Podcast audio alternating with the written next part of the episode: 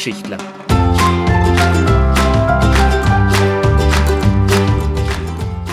Von und mit eurem Adrian Rossner aus Zell.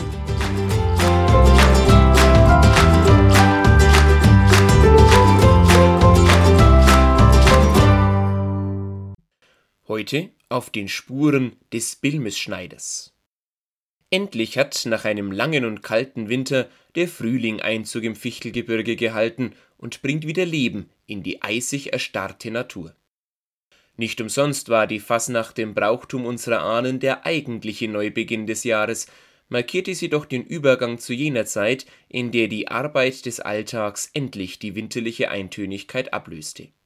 Neue Verträge mit den Knechten und Mägden wurden abgeschlossen, die Gerätschaften für den baldigen Einsatz auf dem Feld vorbereitet, und mancherorts ertönte bereits das wohlbekannte blecherne Geräusch, das beim Dengeln der stumpf gewordenen Sensen entstand. Die dunkle Jahreszeit schien hinter den Menschen zurückzubleiben, und mit ihr auch die Angst, die allen voran während der zwölf Nächte, des Übergangs also vom alten zum neuen Jahr, um sich gegriffen hatte. Und dennoch war man auch nun, wo die Sonne schon recht früh ihre zaghaften Strahlen durch das austreibende Gehölz sandte, nicht vor dem Aberglauben gefeit. Ganz im Gegenteil, gerade in jener Zeit, die durch die Aussaat des lebenswichtigen Getreides geprägt war, soll ein Dämon sein Unwesen in unsere Heimat getrieben haben, dessen bloße Nennung den Alten einen unangenehmen Schauer über den Rücken jagte, der Bilmesschneider. Es gibt viele Namen für diese geisterhafte Erscheinung, die sich allen voran dadurch auszeichnete, dass sie ganze Ernten binnen nur einer Nacht vernichten konnte. Neben Bilmesschneider ist es auch als Bilvers, Bilvis oder Bilmetz bekannt und soll zudem in vielerlei Formen aufgetaucht sein. Manche Sage berichtet von einem Hasen, der an seinen Läufen kleine Sicheln aufwies, mit deren Hilfe er die Ähren der jungen Getreidehalme abschnitt andere wollen eine menschenähnliche Gestalt erkannt haben, deren bloßes Erscheinen großes Unglück ankündigte, und wieder andere meinten, allein ein schwarzer Schatten sei es gewesen, der wie ein Wirbelwind ihren gesamten Feldertrag zunichte gemacht hatte. Wie bei solchen Erzählungen üblich ist die Suche nach dem wahren Kern oder aber einer historischen Tatsache, die die Vorlage geliefert haben könnte, beinahe ein Ding der Unmöglichkeit Interessant jedenfalls ist die bloße Verbreitung des Bilmesschneiders. Ebenso wie die Schräzelein, auch Striezeler oder Schratzeln genannt, der Hämann oder aber die Drut tauchte in beinahe allen Regionen des Fichtelgebirges auf und ist nicht etwa ortsgebunden, was auf einen Ursprung verweist, der überregional bekannt gewesen sein muss. Josef Hanneker beispielsweise sieht einen thüringischen Brauch als mögliche Ursache so wären dortige Bauern in der Johannisnacht mit Sicheln an den Füßen über die Felder geschritten, um einen Brotsegen zu erwirken. Erst im Nachhinein, so der Sagenforscher weiter, wäre aus diesem ursprünglichen Schutzritual ein Schadenszauber geworden. Tatsächlich gibt es verschiedene Hinweise, die auf eine menschliche Beteiligung bei Bilmes-Erscheinungen hindeuten.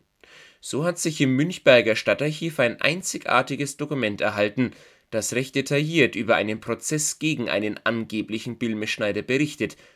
Die Krux freilich ist, dass der Akt nicht etwa aus dem 16. oder 17. Jahrhundert stammt, sondern in das Jahr 1857 datiert und damit einen der letzten Hexenprozesse in ganz Bayern protokolliert.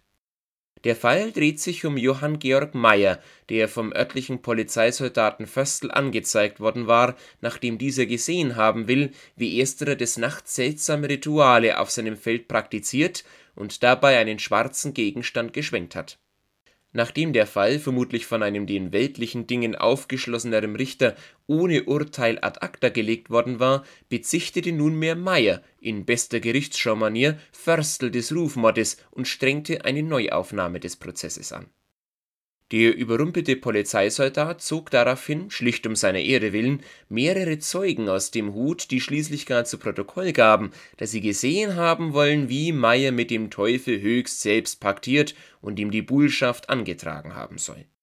Letzteres sei durch einen Funkenflug aus dem Schornstein nur allzu deutlich zu erkennen gewesen.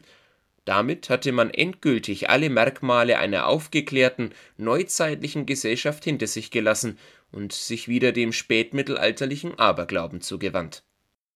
ähnlich des Teufelspaktes der angeblichen Hexen, die im 17. Jahrhundert auf manchem Scheiterhaufen brannten, wurde Meyer der höchsten Sünde bezichtigt, was klar über die Zuständigkeit des einfachen Münchberger Landgerichtes hinausgegangen wäre. Nur logisch also, dass ein Urteilsspruch fehlt. Und doch weist der Fall darauf hin, dass die Gestalt des Bilmesschneiders die Menschen nach wie vor in Atem hielt. Seltene Fotografien des Walpenreuther Lehrers Paul Zahlaus aus den 1920er Jahren zeigen schließlich gar einen der namensgebenden Bilmes-Schnitte auf einem Feld nahe Zell und beweisen damit den tief verwurzelten Glauben an allerlei Geistererscheinungen. Es überrascht nicht, dass sich bis in die moderne Zeit auch einige Rituale erhalten haben, mit denen man sich vor der Macht des Dämons zu schützen versuchte. So beispielsweise heißt es im Schreibbuch des aus Plösberg stammenden Johann Christoph Echtner, Zitat, die Fastnacht vor der Sonnenaufgang gehe hin zu einer Haselstauden und brich dir drei Ruten ab und sprich sie an, wie folget Worte lauten. Ruten, ich sprich dich an, ich brich dich ab mit Gottes Kraft, mit Christi Blut, du sei mir für alle Hexerei und Billmitschneider gut, das sei dir zu Buß gezählt. Weit verbreitet ist auch der Brauch am Pfingstheiligabend Stäbe mit Zaubersprüchen oder aber Palmästchen in die Feldreine zu stecken, um damit eine Art von Bannkreis zu schaffen, und natürlich kommt auch die Arnika als Heilblume zum Tragen. So liest man in der Naturwissenschaftlichen Wochenschrift von 1910, Zitat, Ende Juni hielt ich mich in Bischofsgrün im Fichtelgebirge auf.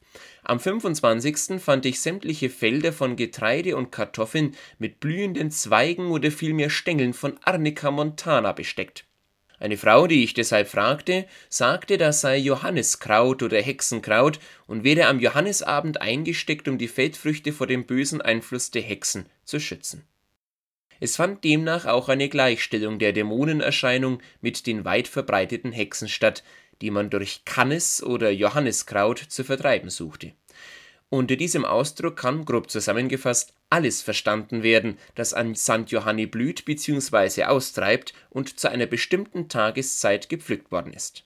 Es stellt eines der mächtigsten Heilmittel des regionalen Brauchtums dar.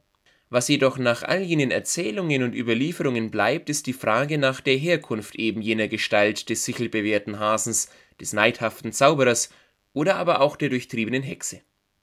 Natürlich könnte man einmal mehr angeblich pagane Überlieferungen heranziehen, um die Gleichstellung der heidnischen Gottheiten mit höllischen Wesen zu erläutern, doch wird in Anbetracht der vornehmlich christlichen Besiedlung weiter Teile unserer Heimat der Kern ein anderer sein. Wie der Aberglauben generell deutet auch der Billmisschneider auf die Eigenart der Menschen hin, an sich undeutbare Phänomene durch die Gegenwart übernatürlicher Wesen erklären zu wollen.